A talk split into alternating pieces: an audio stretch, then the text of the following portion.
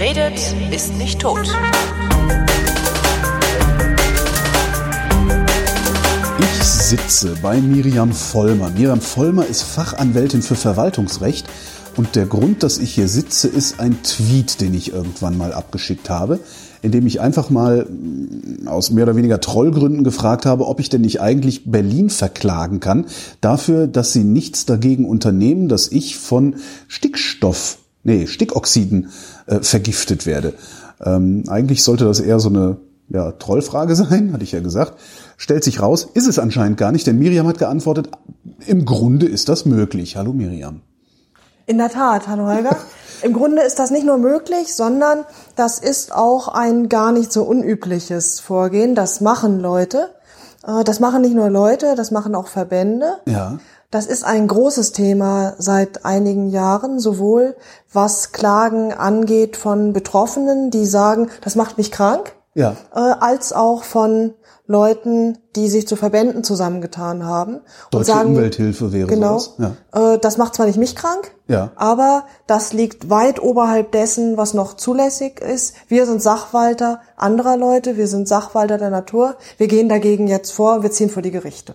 Ähm, fa fangen wir mal mit mir an. Also mein Problem ist, ich wohne an einer stark befahrenen Straße, bla bla bla, so das Übliche, was man halt so kennt. Ich glaube, in Berlin kann man nur an stark befahrenen Straßen wohnen. Ähm, jetzt fahren hier Dieselfahrzeuge rum, die stoßen äh, Schadstoffe aus, die äh, ist jetzt die erste Frage, bringt das nachweislich Menschen um oder ist das nur eine ja, irgendwie abstrakte Hochrechnung? Das ist ja immer Also- ein bisschen schwer nachzuvollziehen, wonach dann der Tod eintritt, woran Leute eigentlich sterben. Ja. Es gibt ja so Zahlen der Europäischen Kommission, die motiviert damit einen guten Teil ihrer Umweltgesetzgebung und da steht dann immer drin, dass irgendwie an den Folgen von Startstoffen irgendwie so und so viele 10.000 Leute Genau. äh, sterben. Ich glaube schon, dass da was dran ist und zwar nicht nur, weil das die äh, Europäische Kommission schreibt, sondern die Wirkmechanismen, die dazu führen, dass Stickoxide die Lungen beeinträchtigen, die sind ja gut nachweisbar. Ja. Natürlich kann man jetzt bezogen auf den einzelnen Menschen schlecht sagen, der ist daran gestorben und nicht an seinem Kopierer. Außer wenn er Lungenkrebs hatte, dann war er wahrscheinlich Raucher oder Mitarbeiter einer Tankstelle. Aber bezogen auf alle Leute Ja. ist das eigentlich schon relativ gut belegt. Ja, das ist gesundheitsschädlich. Das heißt, ich kann als Einzelner äh, dem Land Berlin, es ist ja doch dem Land Berlin vorwerfen, dass es meine Gesundheit gefährdet. Äh, tatsächlich kommen wir da natürlich an so ein grundsätzliches Kausalitätsproblem. Du, wenn du sagst, sie gefährden meine Ge Gesundheit, könnten die natürlich sagen, naja, äh, Herr Klein, Sie zieh machen halt um. ja alles Mögliche, um Ihre Gesundheit äh, zu gefährden. Warum sollen ausgerechnet wir das äh, gewesen sein? Aber tatsächlich kannst du dich in dem Moment natürlich auf Umweltqualitätsnormen berufen. Es gibt im deutschen Umweltrecht Regelungen, die betreffen Emissionen, also das, was aus Schornsteinen, Auspuffen und so weiter rauskommt. Und es gibt Qualitätsnormen, also Normen, die einen Sollzustand beschreiben. Wenn wir darüber reden, dass das Land Berlin zu wenig tut, um deine Gesundheit zu erhalten, dann reden wir über diese Umweltqualitätsnormen. Konkret reden wir hier über die Normen, die in der 39. Bundesemissionsschutzverordnung drinstehen. Da stehen Grenzwerte äh, drin.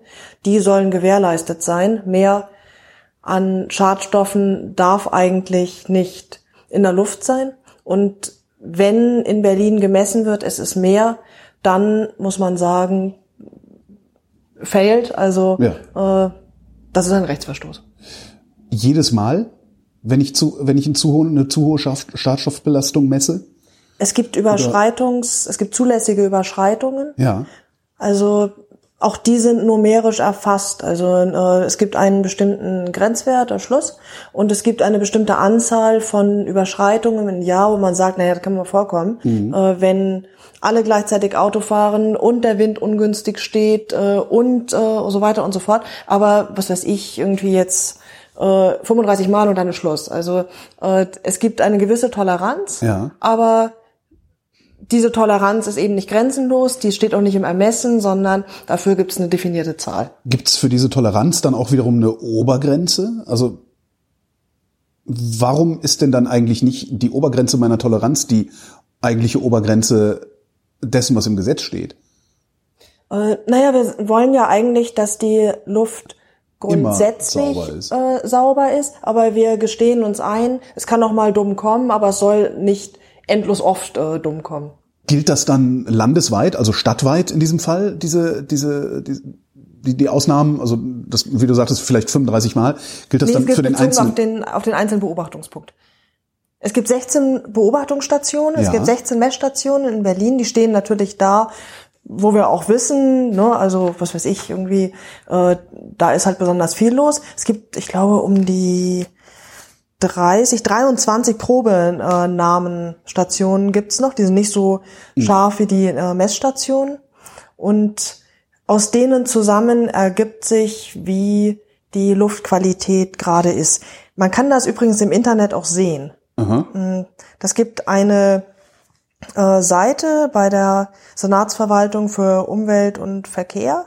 Äh, wenn man da sich durchklickt über Umwelt, Luftqualität und so Luftdaten, da sieht man, wie sich das entwickelt. Und es gibt auch einen jährlichen Bericht, Ja. wo drin steht, äh, wie das ist. Und daraus ergibt sich dann in Summe schon.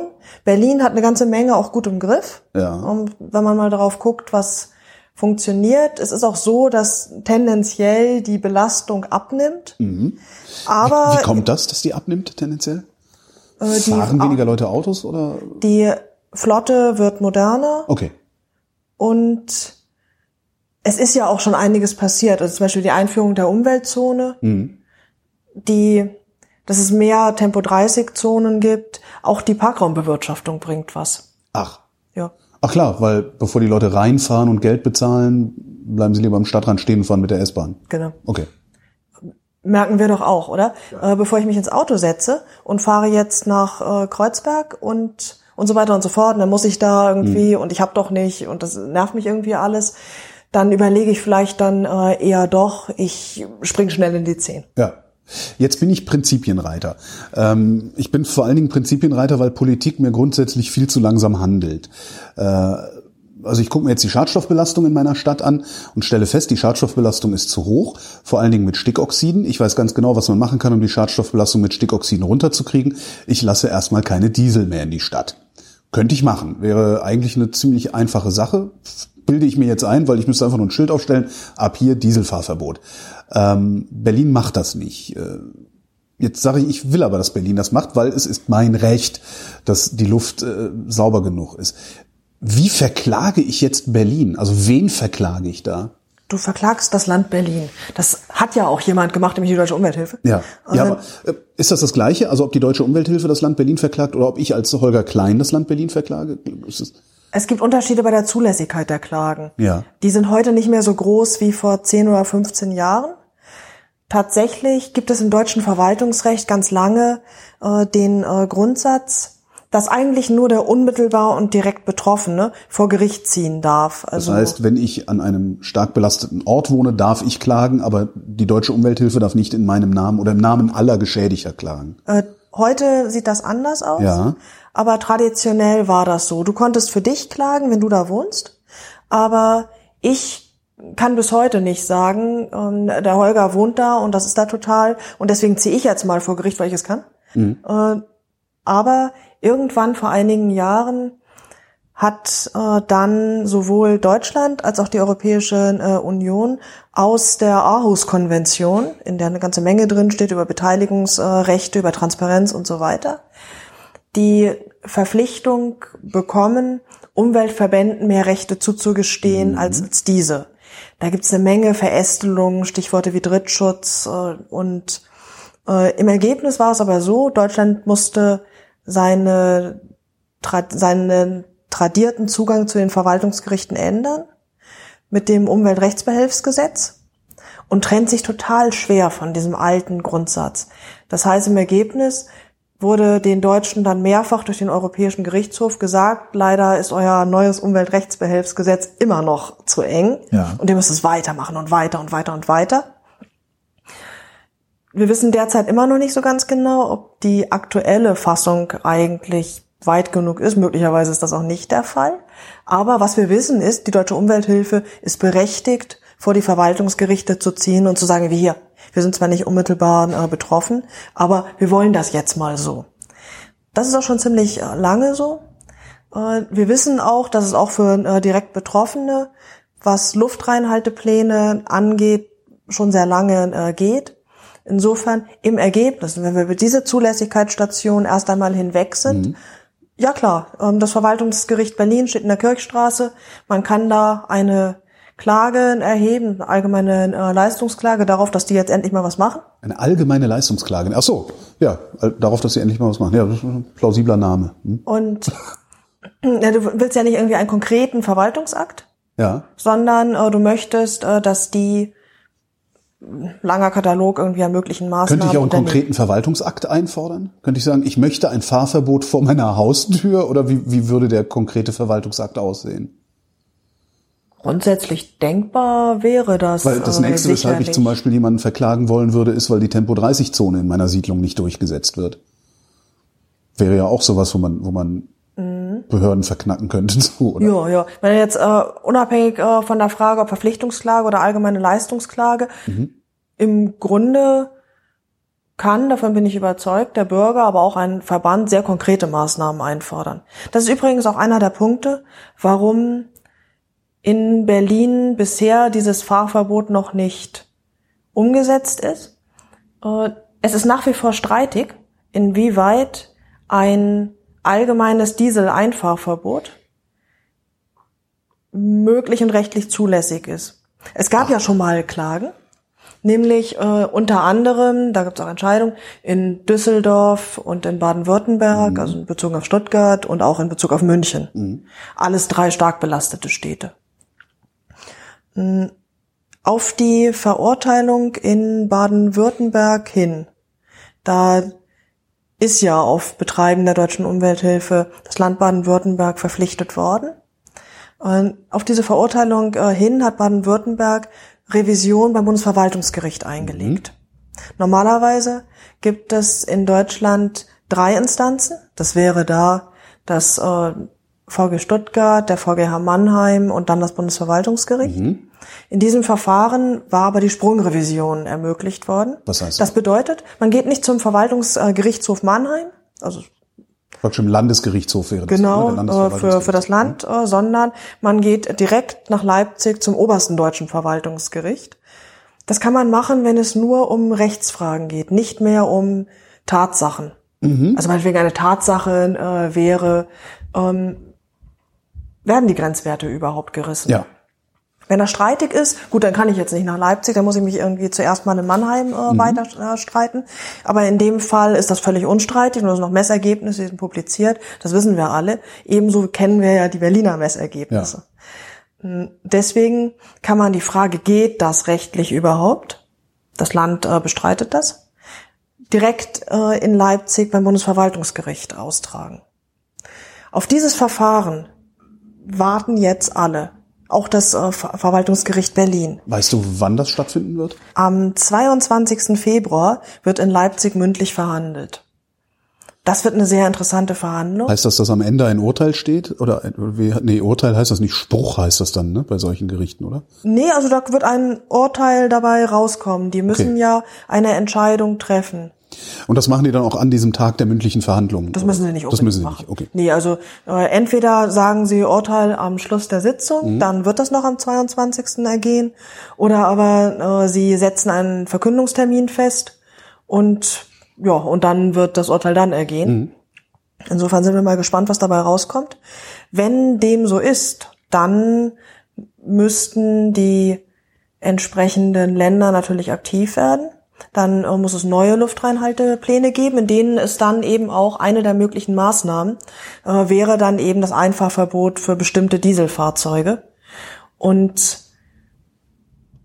das heißt, die Städte und Länder ruhen sich jetzt im Moment darauf aus, dass noch niemand ihnen höchstinstanzlich gesagt hat, ihr dürft Fahrverbote einführen. Ja, es ist, ist einfach eine umstrittene Frage. Das, das, ist letztendlich also auch dann die Ausrede, die Berlin benutzt. Oder was ist eigentlich die Ausrede, die Berlin benutzt? Ja, die sagen, sie warten. Sie sagen, sie warten. Sie warten. So, sie warten sagt, auf Leipzig. Jetzt sagt Leipzig am 22. 22.2. 22.2. Ne, äh, die Städte dürfen das. Wie viel Zeit hat Berlin dann, um es zu machen? Also um ein Fahrverbot. Äh, das hängt davon äh, ab, was dann das Verwaltungsgericht Berlin sagt. Das Verwaltungsgericht äh, Berlin wird dann ja über die Klage entscheiden müssen. Ähm, und dann wird das Verwaltungsgericht in irgendeiner Art und Weise zur Entscheidung kommen. Ich kenne das Verfahren jetzt nicht so genau. Ich weiß nicht, inwieweit noch Tatsachen streitig sind äh, und wie konkret die Maßnahmen überhaupt eingekreist werden können, um die es geht. Also, äh, aber es gibt jetzt kein natürliches Recht auf eine Aufbrauchfrist, auf äh, eine Frist, in der man sagen kann, naja, jetzt habt ihr aber noch so und so lange äh, Zeit. Mm, Das hängt davon ab, was vorgetragen ist. Es hängt auch ein bisschen vom Möglichen ab. Ja. Aber ein natürliches Recht, äh, sich dann endlich mal wieder schlafen zu legen, das haben die nicht. Okay. Tatsächlich muss man auch sagen, wir haben ja in Bayern die Situation, da gibt es eine Verurteilung und eigentlich müssten die was machen. Und auch da haben die kein natürliches Recht zu sagen, jetzt warten wir aber erstmal ab und wir gucken mal und außerdem ist uns das alles, sondern Aber, aber Sie warten ja erstmal ab und gucken mal und außerdem ist Ihnen das alles. Oder äh, werden die tatsächlich aktiv? Naja, also da äh, hat äh, Bayern, befindet sich Bayern ja augenblicklich eigentlich in der Rechtsverweigerung. Da ist sogar durch den bayerischen VGH schon ein Zwangsgeld festgesetzt worden, aber das waren nur 4000 Euro. Ja gut, das tut ja keinem weh. Das tut keinem weh und vor allem kommt bei Zwangsgeldern natürlich nochmal dazu, Zwangsgelder fließen in die Landeskasse.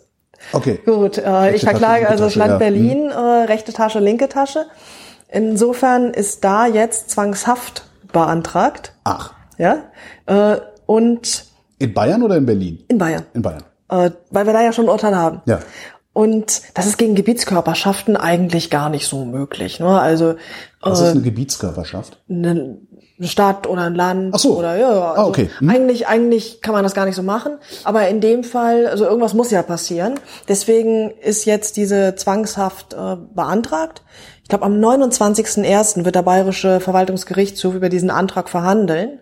Wer geht denn dann da in den Knast? Also gibt es da den Verantwortlichen im Sinne des Presserechts? Die Äh, Umweltministerin. Die Umweltministerin. Ja, wobei, soweit ich weiß, aber auch in dem Verfahren gesehen habe ich es nicht, ähm, steht auch noch mal im Raum, wer eigentlich der Verantwortliche ist. Ist es wirklich die Umweltministerin oder ist es nicht vielmehr der Chef höchst selbst?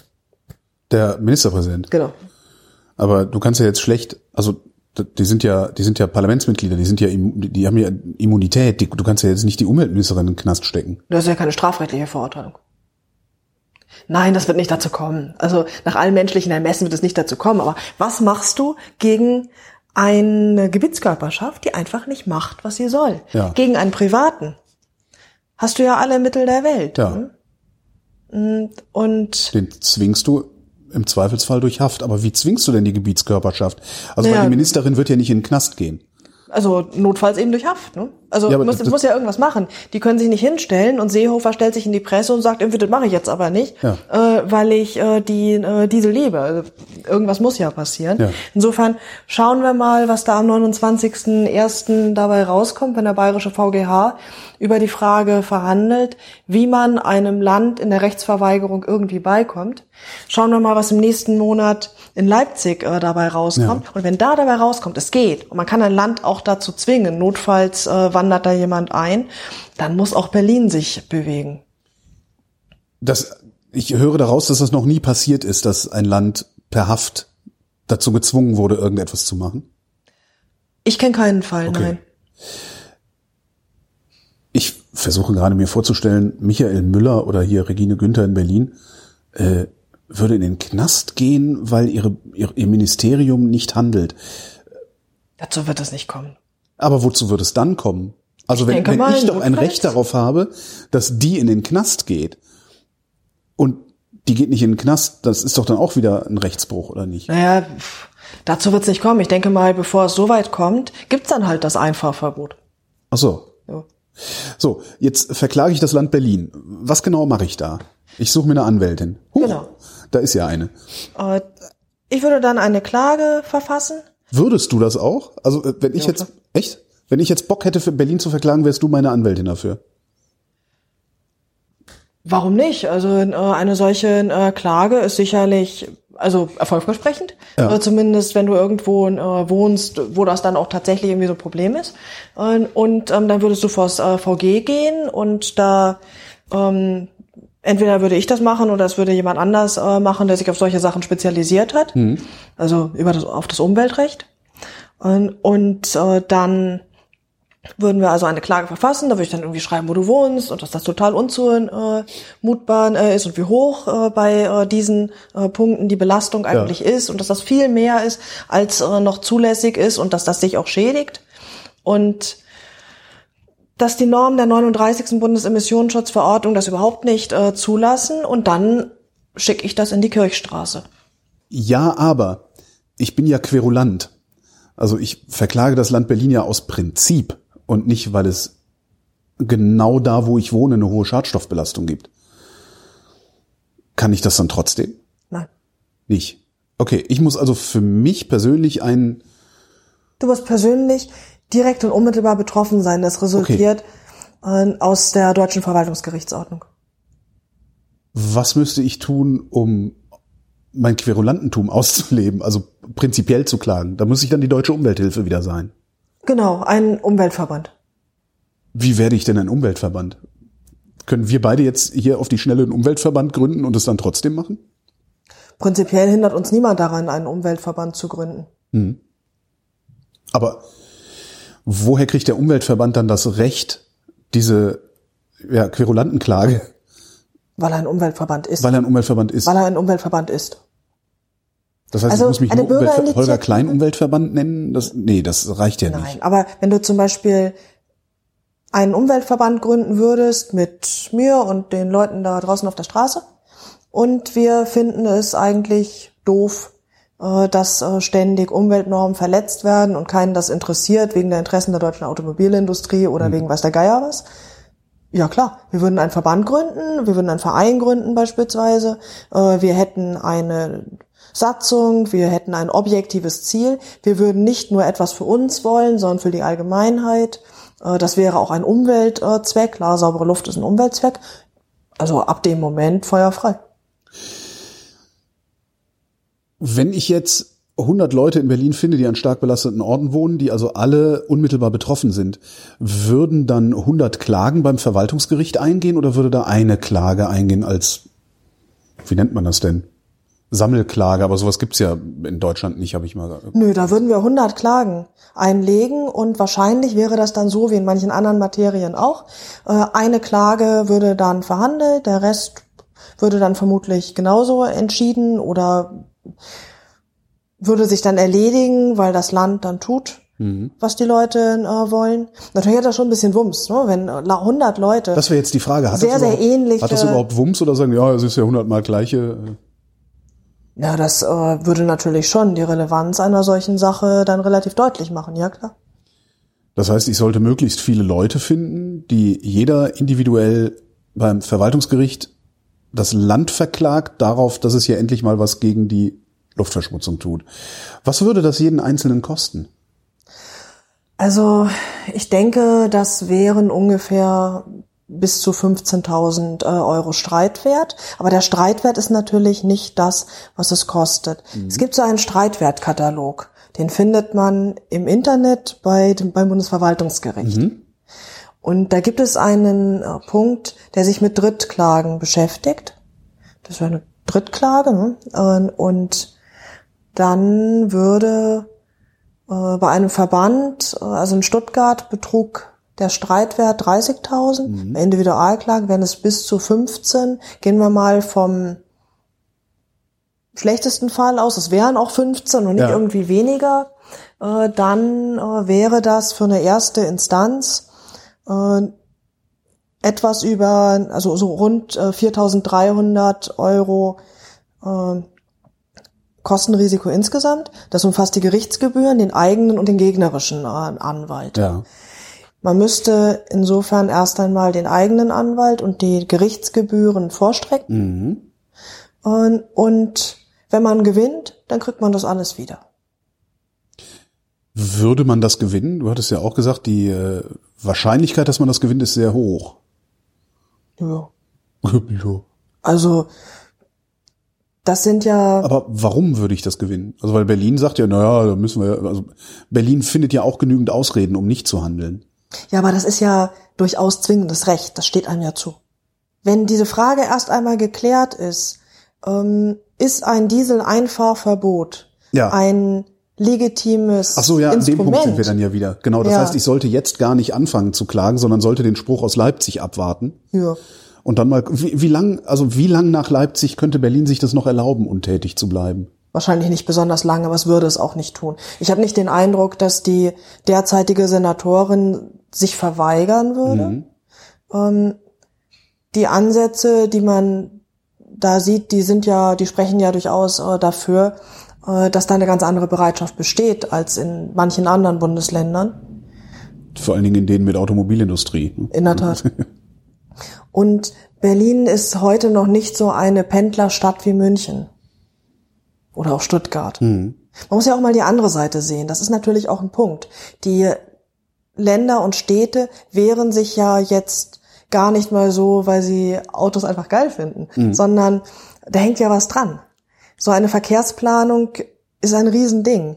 Da kommen also jeden Tag lauter Leute, die haben ihr Auto gekauft, um zum Arbeitsplatz zu gelangen.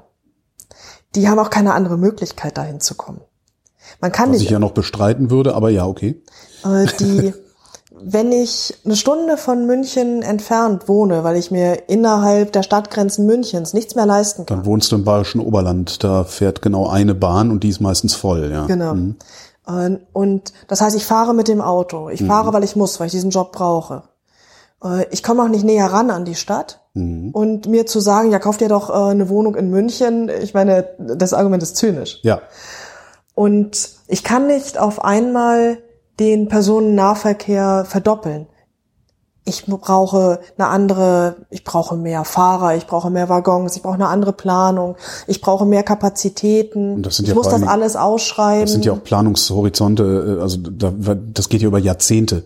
Also bis mal so eine Strecke äh, geplant gebaut ist, ja. Ganz, ganz banal. Ich kann nicht einfach anrufen bei Siemens und sagen, wir schicken Sie mir mal so einen Waggon. Äh, ich muss das ausschreiben. Ich unterlege dem Vergaberecht. Ich habe nicht die Möglichkeit äh, zu sagen, hier Straßenbahnfahrer äh, der Welt, äh, kommt zu mir und fahrt die zusätzlichen Bahnen. Ähm, mein, eine ganze Planung ist darauf ausgerichtet, dass nur eine bestimmte Anzahl an Menschen morgens in diese äh, Bahn steigt. Oder die fahren erst einmal an die Stadt ran. Wo parken die dann, um dann in die U-Bahn zu steigen? Das sind natürlich alles Punkte, die muss ich, an die muss ich auch denken. Ich kann nicht nur an die Interessen derjenigen denken, die jetzt wie wir in der Innenstadt wohnen, sondern auch an diejenigen, die nicht mehr in den Innenstädten wohnen können und die in aller Regel einen sehr, sehr guten Grund haben, jeden Morgen in ihren Diesel äh, zu steigen, nämlich, da ist mein Job. Ja. Und wenn ich so lange auf eine autogerechte Republik gesetzt habe, und jetzt entfernen wir uns eigentlich vom Recht, jetzt sind wir in der Politik, und die Menschen haben ihr ganzes Leben lang, haben, die Menschen haben ihr ganzes Leben darauf ausgerichtet, den Kauf ihres Hauses, äh, der Umstand, dass sie an Ort eins wohnen und ihr Ehepartner vielleicht an Ort zwei, äh, ihre äh, ihre Alltagsplanung, ihre Tages- und Wochenrhythmen. Und denen dann zu sagen, die Vollmer in äh, Berlin Innenstadt, die jetzt aber gerne, Dass du deinen kompletten Lebensstil änderst. ja, äh, mit den Häusern, die du hast, äh, mit den Jobs, äh, die du hast, also das ist eine ganz schöne Packung. Äh, und Dafür wird man vor allen Dingen auch nicht wiedergewählt. Also es wäre ja, ne, ich erinnere an die legendär, dass irgendwer von den Grünen mal gesagt hat, eigentlich müsste der Liter Benzin fünf Mark kosten, wenn man die ganzen Umweltschäden einpreist. Ja. Äh, dafür sind die ja äh, fürchterlich abgestraft worden, Genau. alleine von der Presse. äh, schlimmer als einmal die Woche vegetarisch essen. Ja, ja.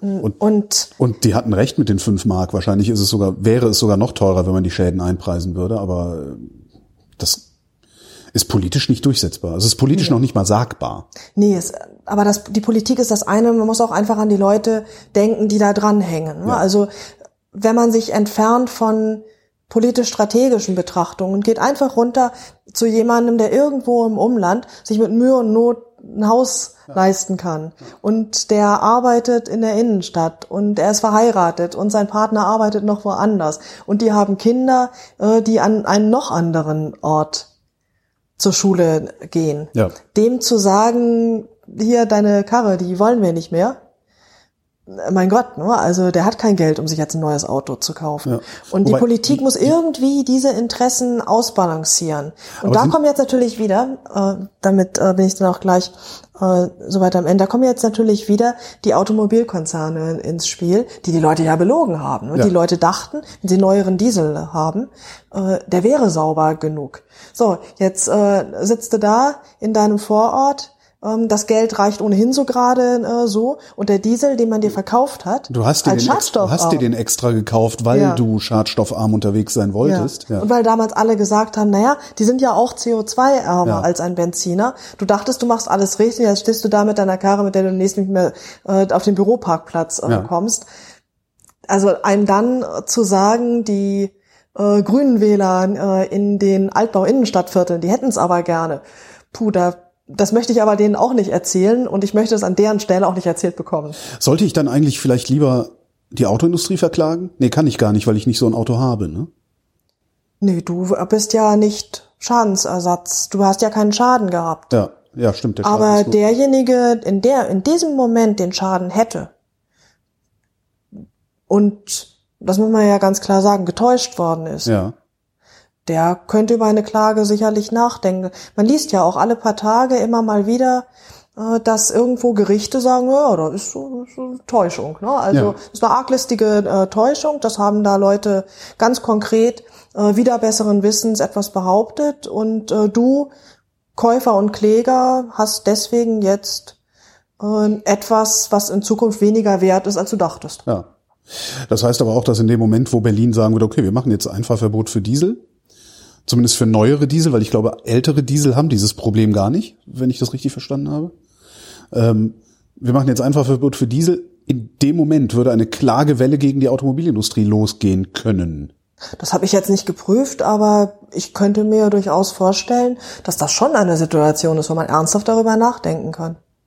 was dann für die Automobilindustrie wieder entsprechend teuer wäre, äh, so dass sie große Präsentkörbe zu verteilen hat, um da irgendwie die Politik dahin zu kriegen, dass diese Klage äh, abgewandt würde. Würde das überhaupt gehen? Nee, ne? Ich kann es mir nicht wirklich vorstellen, denn die Situation ist ja schon die, dass in anderen Staaten solche Klagen ganz offensichtlich erfolgversprechend schon waren, dass da auch teilweise freiwillig gezahlt wurde, also freiwillig in Anführungszeichen, um solche Forderungen abzuwehren und endlich mal einen Deckel darauf zu bekommen. Wir haben in Deutschland einzelne Gerichte, die sagen, na klar, hier ist getäuscht worden, also Schaden ähm, plus. Und tatsächlich ist die Situation ja auch genau dieselbe, die ich hätte, wenn der klassische Rosttäuscher, nicht? Äh, Das äh, Pferd Rosttäuscher. der Rosttäuscher, ja. Das Pferd wird mir verkauft als dreijährig und gesund. Und dann stellt sich heraus, es ist 18 äh, Jahre alt und wird demnächst leider zusammenbrechen.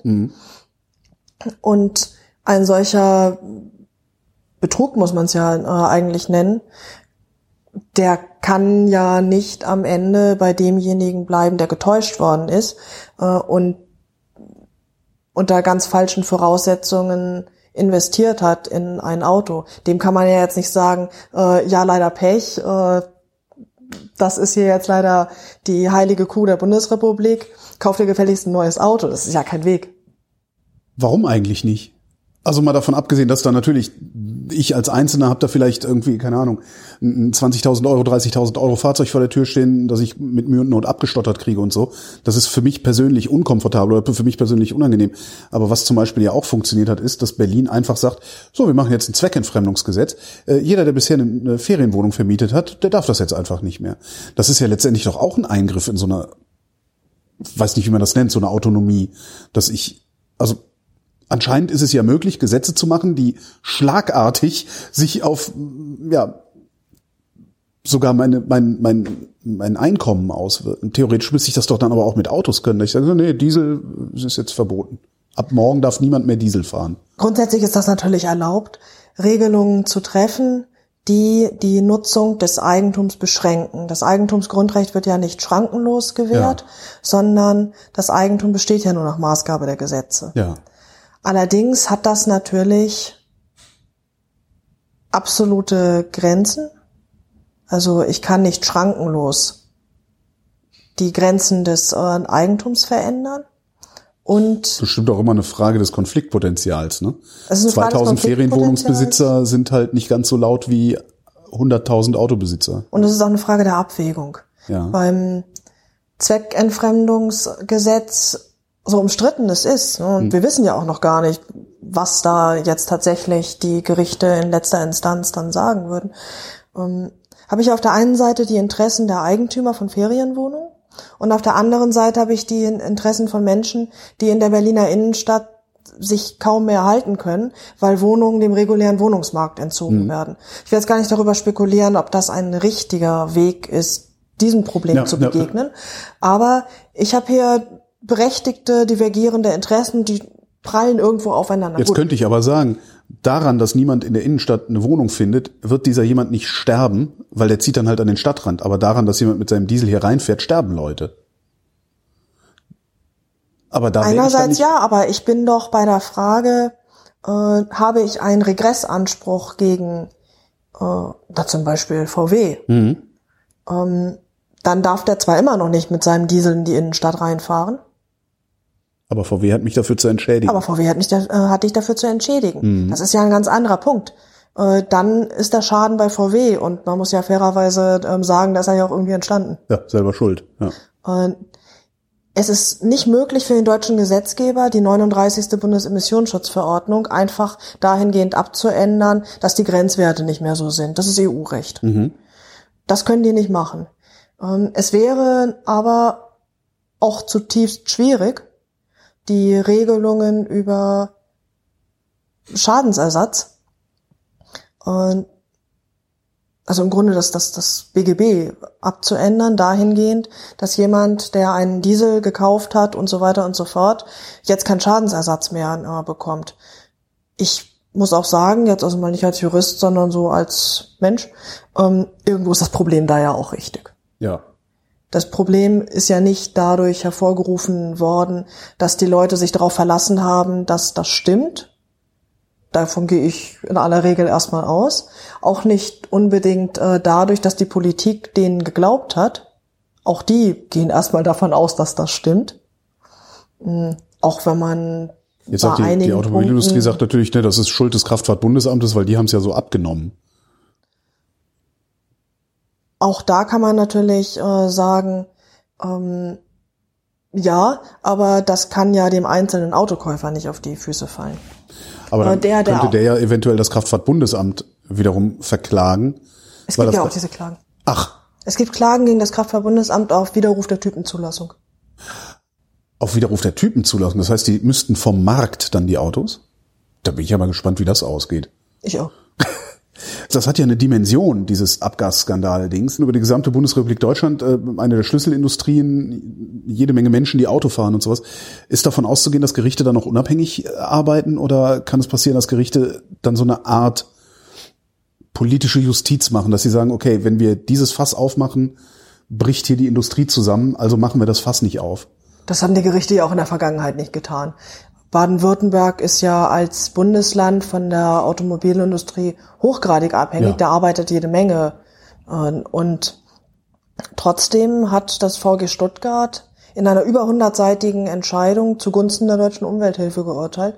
Auch in anderen Bundesländern sind ja Entscheidungen gefallen, die in der politischen Landschaft nicht populär sind. Die Verwaltungsgerichtsbarkeit, muss man sagen, hat da bisher also sehr tiefe, sehr fundierte Urteile äh, gefasst. Und so eine Korrektur, dass man sagt, irgendwie, nee, vom Ergebnis her, das finden wir irgendwie doof. Also, ich kann es nicht erkennen. Also, Also ich hätte dafür sogar Verständnis, äh, obwohl man das eigentlich nicht haben dürfte. Aber ich hätte echt Verständnis dafür, dass ein Gericht sagt, okay, wenn wir das machen, geht Volkswagen pleite, wir machen das nicht. Nee, also die Gerichte kommen ihrem Auftrag eigentlich durchgängig schon nach. Wie kommt das, dass das in der Bundesrepublik so gut funktioniert? Die Unabhängigkeit der Gerichte. Ja. Ja Erdogan behauptet auch, seine Gerichte seien unabhängig. Naja, aber der behauptet, dass ja nur die deutschen Gerichte sind. Was machen wir da eigentlich besser als die Türkei beispielsweise? Ich habe mich jetzt mit der Situation in der Türkei natürlich nie in dieser Tiefe befasst, aber ich könnte mir vorstellen, dass ein Richter Angst hat, eine Entscheidung zu treffen, die unpopulär ist. Dass es überhaupt Richter äh, gibt, die es trotzdem tun, wie zuletzt das türkische Verfassungsgericht. Äh, zeugt von dem Arbeitsethos und dem Mut äh, der Richter, äh, selbst dann ein Zeichen zu setzen, wenn sie wissen, dass es nicht umgesetzt äh, werden wird. Es gibt ja inzwischen auch wirklich viele türkische Juristen, die dafür im Gefängnis sitzen. Mhm. Aber in Deutschland, was wird da passieren? Das sind Urteile, die die Landesministerien wahrscheinlich nicht freuen. Mhm. Ähm, aber kein deutscher Richter muss fürchten, dass er dafür im Gefängnis landet. Müssen Richter in Deutschland überhaupt irgendwas fürchten eigentlich? Also man hört ja immer mal wieder, da ist so irgendwie ne, so Nazi-Richter, was weiß ich, gab es doch jetzt wieder irgendeinen. Ähm, Gibt es eigentlich irgendwas, wie man, wie man Richtern beikommen kann? Naja, man könnte natürlich eine Dienstaufsichtsbeschwerde, aber das Urteil passt uns nicht, ist ja keine Dienstaufsichtsbeschwerde. Eine Dienstaufsichtsbeschwerde äh, ist vielleicht war in der Verhandlung betrunken ja. und hat mit dem Diktiergerät nach mir geworfen. Aber in aller Regel sind Richter eigentlich ausgesprochen unabhängige Leute und das ist ja auch gut so. Hm. Vielleicht werden sie, vielleicht wird ein sehr, sehr unbequemer Richter, der schwierige Urteile, äh, die auch in der Branche schwer vermittelbar sind, fällt nicht so schnell beurteilt wie jemand, der sehr zackig, sehr berufungsfeste hm. Urteile hm. fällt. Das mag so sein. Aber wenn die größte Sanktion, die jemandem drohen kann, ist, du wirst nicht so schnell Vorsitzender Richter. Ich meine, mein Gott, ne? Also. Ja. Verlierst halt ein bisschen Geld und vielleicht ein bisschen Sozialprestige, aber mehr auch nicht. Also nicht deinen Job und nicht deine Existenz. Ähm, pass passiert das eigentlich oft, dass äh, ja Bundesländer verklagt werden? Ja, ständig. Echt? Von wem? Also wer, wer macht sowas? Naja. Abgesehen von so Querulanten wie mir. Also, Ach, also bei relativ vielen Fakten äh, ist ja das Land eigentlich dann der Klagegegner. Also äh, wenn es um Planung äh, geht, wenn es äh, um äh, also manche Genehmigungsvorgänge sind am Land angehängt. Ähm, auch der Bund wird ständig äh, verklagt. Also Leute wollen was vom Staat und der tut das nicht oder der Staat tut irgendwas und der Bürger will das nicht. Gegen äh, Kommunen, Länder und den äh, Bund äh, gibt's ständig äh, und zu Recht äh, viele äh, Klagen. Also von äh, ich will aber als Asylberechtigter anerkannt werden. Stimmt, ist ja auch eine Klage gegen das Land oder den Bund, ja richtig. Ähm, oder ich will meinen Angelschein wieder. Oder mh, hm, die haben mir nur ein zweigeschossiges Haus mit Walmdach genehmigt. Ich will aber ein Dreigeschosser mit Stimmt, Satteldach. Ja. Oder das heißt, man, man, man klagt eigentlich ständig gegen das Land und gar nicht. Ich hätte jetzt gedacht, dass man dann gegen das Bauamt klagt oder ist das gleich dem Land? In Berlin ist das ja äh, gleich. Hier gibt es natürlich irgendwie mit den Bezirken und dem Land nochmal unterschiedliche Ebenen, mhm. aber äh, in aller Regel äh, gibt es eine ganz klare Zuständigkeit innerhalb der, des jeweiligen Gesetzes und gegen den Träger dessen äh, gehe ich dann vor. Das kann äh, die Kommune äh, sein, das kann das Land sein, das kann aber auch der Bund sein. Hatten wir eigentlich zu Ende besprochen, was jetzt passiert? Weil ich habe ja bei mir am Wohnort eine höhere Schadstoffbelastung festgestellt und komme jetzt zu dir und sag so, jetzt will ich Berlin verklagen. Also nochmal, was machst du dann? Dann schreibe ich eine Klageschrift mhm. und schicke die ans Verwaltungsgericht Berlin in der Kirchstraße. Mhm und die wird dann dem Land zugestellt. Das Land sagt irgendwie, oh, noch einer mehr. äh, was wollen diese Leute alle? Ja. Äh, und beauftragt dann vermutlich einen Anwalt mhm. oder vielleicht machen sie es auch selbst. Und dann schreibt der, warum das alles äh, Quatsch ist. Mhm. Ja, oder realistischerweise zum gegenwärtigen Zeitpunkt wird er wahrscheinlich äh, eher einen Antrag stellen, dass, also erstens, ich will, wir wollen uns verteidigen, zweitens, das stellen wir jetzt aber erstmal ruhend, äh, bis die Grundfragen geklärt mhm. sind. Mhm. Und aber gesetzter Fall, die Grundfragen sind geklärt, jetzt schreibt der auf, warum der trotzdem äh, glaubt, dass bei dir alles anders und sowieso. Ähm, das krieg ich dann wieder, dann schreibe ich auf diese Replik eine Duplik warum ich aber glaube das. Hm. Und irgendwann gibt's dann den Showdown, die mündliche Verhandlung am VG Berlin. Das läuft dann so ab, dass da vorne die Richter sitzen. Eine solche Sache ist wahrscheinlich Kammerentscheidung, also äh, nicht ein Einzelrichter, sondern drei Berufsrichter, zwei ehrenamtliche Richter. Die sitzen dann da. Ehrenamtliche Richter sind die Schöffen, oder? Äh, wir sind nicht am Strafgericht. Ah, Das okay. sind ehrenamtliche Richter. Aber es sind Leute, die einfach aus der Mitte der Bevölkerung Okay, äh, sind und na, die sitzen da halt und entscheiden mit. In der Mitte sitzt der Vorsitzende und ein Berichterstatter, äh, der hat das Ganze vorbereitet. Auf der einen Seite der Kläger äh, mit seinem Anwalt, das bin ich. Auf der anderen Seite der die Beklagte, also ähm, das Land, ähm, gegebenenfalls auch mit ihrem Anwalt. Das Gericht führt kurz in den Sach- und Streitstand äh, ein. Der Kläger erzählt was, der Beklagte sagt was, entspinnt sich ein oft lebhaftes Rechtsgespräch. Manchmal über mehrere Stunden. So eine verwaltungsgerichtliche Verhandlung kann schon ganz schön in die Tiefe gehen, noch ganz schön ans Eingemachte. Ist allerdings in aller Regel natürlich viel, viel weniger emotional als naturgemäß an den Strafgerichten, aber auch äh, oft in der Intellektuell Zivilgerichtsbarkeit. interessant vielleicht, oder? Bestimmt, ja. Ist das öffentlich? Kann man da hin? Ja. Was sind denn dann vielversprechende Prozesse? Also, wo- also wo ich tatsächlich vielleicht äh, mich hinsetze und mehrstündiges, ho- hoch, also auf einem hohen Niveau stattfindendes Streitgespräch mir angucken kann. Also Kannst du da nicht, du, du bloggst doch auch, kannst du da nicht immer drüber bloggen? Kannst du nicht irgendwie äh, Hinweise geben, welcher Prozess interessant werden könnte, damit mehr Publikum kommt? das, was mich interessiert, ist vielleicht nicht das, äh, was die meisten Leute äh, interessiert, aber die, Verfa die Verhandlungen der großen Infrastrukturvorhaben, Ah, die sind 100. natürlich, ja genau, Okay. ja, die sind natürlich schon spannend. Oder so Genehmigungssachen, äh, wo es dann heißt äh, Kraftwerk oder nicht Kraftwerk. Aber äh, auch also viele Sachen, die mit Naturschutz zu tun haben, aber auch ganz viel in den Bereichen, die mit äh, Asyl- und Ausländerangelegenheiten zu tun haben. Die sind natürlich auch interessant, die sind spannend. Warum wird überhaupt diese mündliche Verhandlung gemacht? Weil eigentlich schreibt ihr doch die ganze Zeit schon dem Gericht, warum du jetzt der Meinung bist, dass es richtig ist und der gegnerische Anwalt, äh, dass es falsch ist. Ich denke auch manchmal, dass man viel mehr im schriftlichen Verfahren abhandeln könnte. Aber es ist doch oft so, dass in direkten Gesprächen, in der direkten Konfrontation der Positionen, das Gericht doch noch mal seine Sicht vertieft, dass es Fragen stellt, dass äh, das Gericht an diesem Punkt doch noch mal eine Nuance anderes Bild bekommt. Dazu kommt natürlich noch, bis zu diesem Punkt macht das Gericht sehr wenig.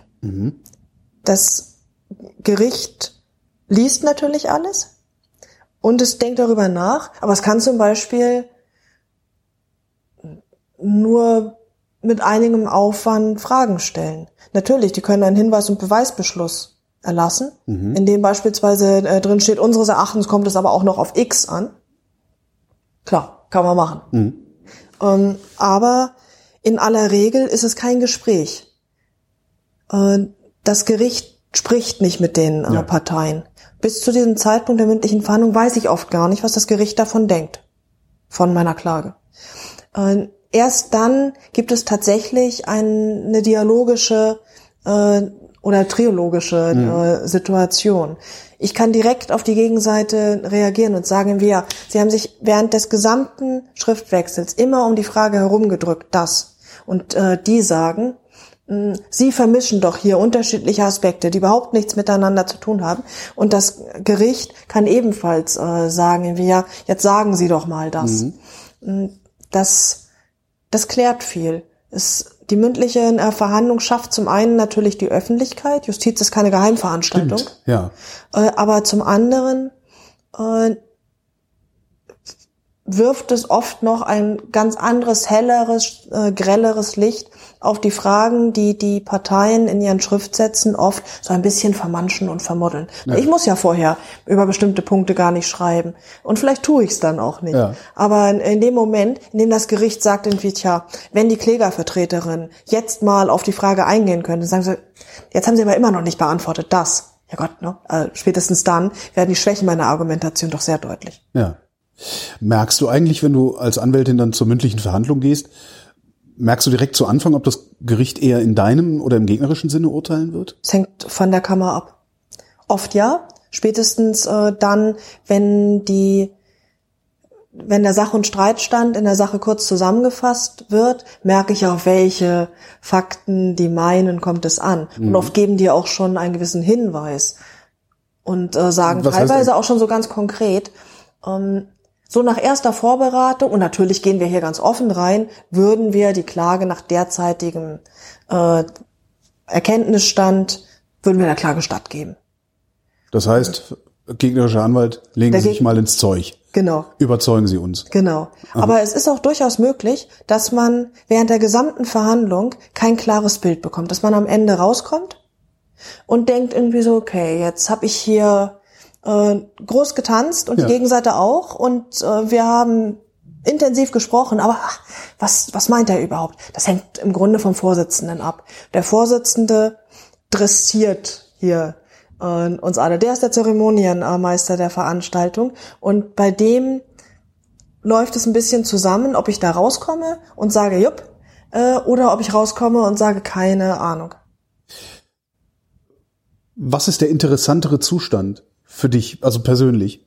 Also ich würde es ich, ich würd's ja prinzipiell spannend finden, da rauszukommen zu denken, keine Ahnung, was jetzt passiert. Also, weil das macht das Leben ein bisschen aufregender. Oder ist das dann genau das Frustrierende an deinem Beruf? Das kann ich gar nicht sagen. Also äh, ich mag schon das intensive Rechtsgespräch. Mhm.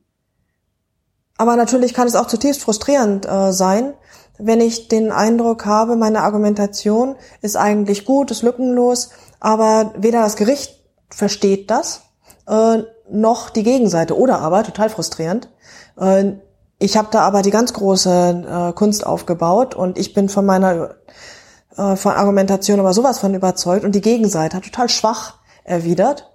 Und äh, trotzdem findet die das Gehör des Gerichts, und ich denke, das kann auch nicht äh, wahr sein, äh, mit äh, einem derartigen Argument dringen die hier äh, durch. Also das schreit doch geradezu nach der Berufung. Und wenn dann der Mandant sagt, äh, nee, also noch eine Instanz gebe ich mir nicht, das lassen wir jetzt so stehen. Das macht keinen Spaß. Warum wird man eigentlich Verwaltungsjuristin? Das klingt jetzt erstmal äh, total langweilig. Also ich persönlich habe eine Schwäche für Bürokratie. Ähm, ich mag Verwaltung, weil ich finde so dieses eindeutige Input-Output-Verhalten sehr, sehr angenehm. Nun, du weißt bei sowas immer, wenn ja. da auf den Knopf drückst, kommt dieses Ergebnis raus. Äh, dazu musste ich aber auch erst alt werden, um das zu schätzen zu wissen. Also warum bist du Verwaltungsjuristin geworden? Ich mache vorwiegend... Was so viel Spannenderes an Strafverteidiger? Äh, ich mache vorwiegend Umweltrecht. Ich ja. interessiere mich für Technik, für große Maschinen. Mhm. Die sind zu Recht reguliert. Du kannst nicht losgehen und dir ein Stahlwerk äh, kaufen. So große und, Maschinen meinst du? Okay. Ich finde auch kleine Maschinen spannend, aber äh, bei Maschinen gilt ja tatsächlich, je größer, desto besser. Und da ist der Staat derjenige, der all die unterschiedlichen Interessen von Natur, gegenwärtigen Generationen, nachfolgenden Generationen, Verbänden, Anwohnern, Betreibern, Investoren in einen Ausgleich äh, bringen muss. Und so dass die Rolle äh, des Staates als Regulierer, Schiedsrichter, Entwickler, derjenige, der eine Vorstellung davon haben muss, wie leben wir alle in 20 oder 30 Jahren miteinander. Das ist eigentlich die interessanteste in diesem ganzen Zusammenspiel. Sowohl was die großen Maschinen angeht im Umwelt- und Technikrecht, mhm. als auch was die Energiewirtschaft äh, angeht, als den Bereich, der gerade am meisten im Umbruch ist, wo am meisten äh, passiert, wo für uns alle am offensten äh, ist, wie wir alle eigentlich in 20 oder 30 Jahren wirtschaften, wie wir leben, woher wir wie viel Strom und Wärme beziehen, Mobilität, überall da ist der Staat. Der äh, Gatekeeper, äh, Schiedsrichter, derjenige, der am meisten kann, aber auch am meisten muss. Und das Verwaltungsrecht beschäftigt sich damit, wie, was der Staat macht, was er machen darf, was er machen muss. Hast du den Eindruck, dass der Staat dieser, du hast es eben Vermittlerrolle äh, hinreichend nachkommt? Ich Also bewundere immer wieder, wie gut er es dann oft doch schafft. Das ist jetzt wahrscheinlich von Seiten der Anwaltschaft überraschend. Also man, man muss auch sagen, du, du arbeitest ja eigentlich gegen den Staat. Ne? Ich habe auch schon mal für den Staat gearbeitet. Nein, aber letztendlich, wenn du, wenn du Mandanten vertrittst, die wollen ja immer irgendetwas vom Staat haben, was er nicht liefert, oder?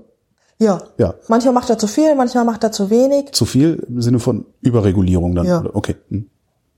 Aber damit sind wir aber natürlich als die Fachanwälte für Verwaltungsrecht, damit sind wir natürlich auch Teil der Selbstregulierung des Systems.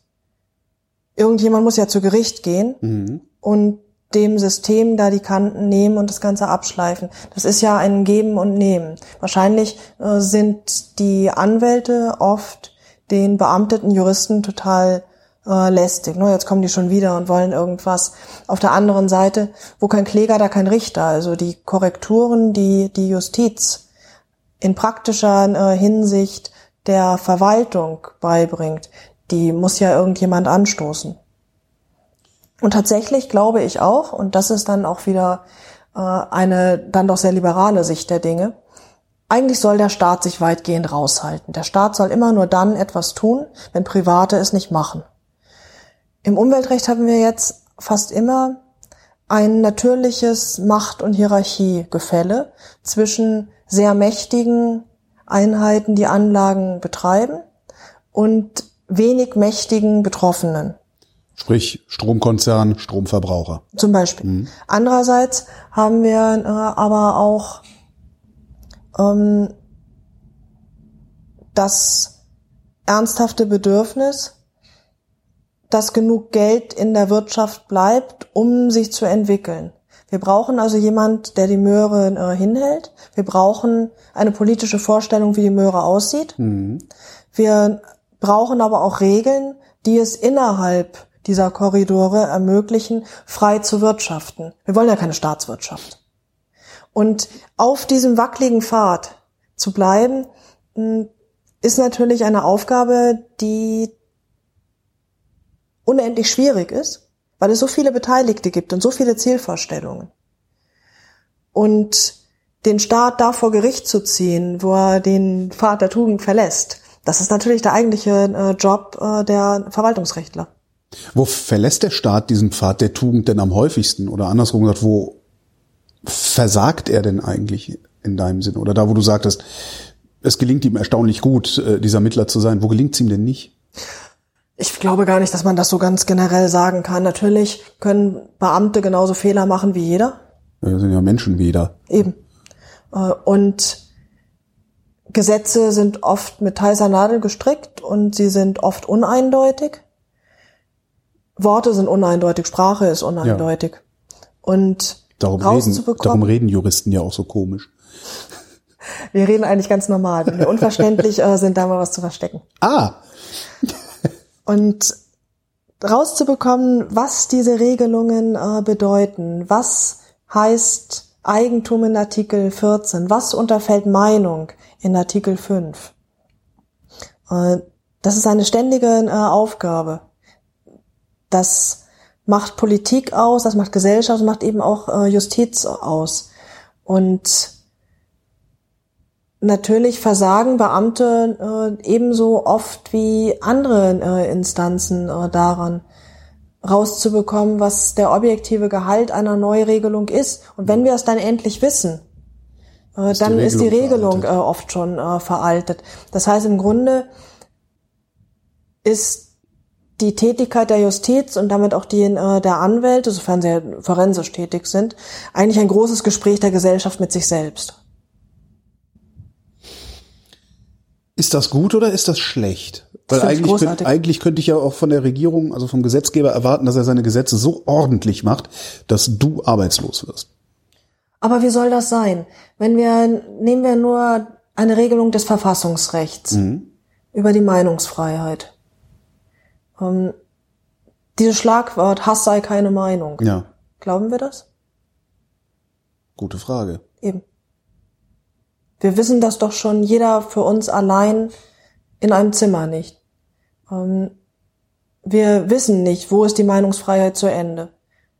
Und wir wissen nicht, wo beeinträchtigen wir wirklich die Interessen anderer Leute. Wo beginnt der legitime Nachbarschutz? Was ist Menschen zumutbar? Ich glaube nicht, dass Sprache diese Form von Eindeutigkeit überhaupt kann. Und ich glaube auch, dass das richtig ist, dass eine gewisse Deutungsoffenheit auch Elastizitäten schafft, Flexibilitäten.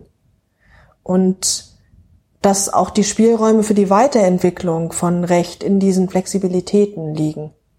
Und solange Sprache so ist, wie sie ist, wird es eine so eindeutige Gesetzgebung kaum geben können. Vielleicht in ganz engen Bereichen, wie halt technischen Normen. Mhm. Irgendwas, was ich in Zahlen fassen kann. Aber auch da, bei den Ausnahmevorschriften, der Grundsatz der Verhältnismäßigkeit, zentral im Verwaltungsrecht, ist etwas geeignet? Ist es angemessen? Ist es das mildeste Mittel? Was ist überhaupt mild? Mag hm. sich für jeden von uns äh, anders anfühlen. Was ist weniger einschneidend als etwas anderes? Das ist kaum jemals zu sagen. Und ich glaube auch, dass es nicht wünschenswert ist. Miriam Vollmer, vielen Dank. Es war mir eine Freude.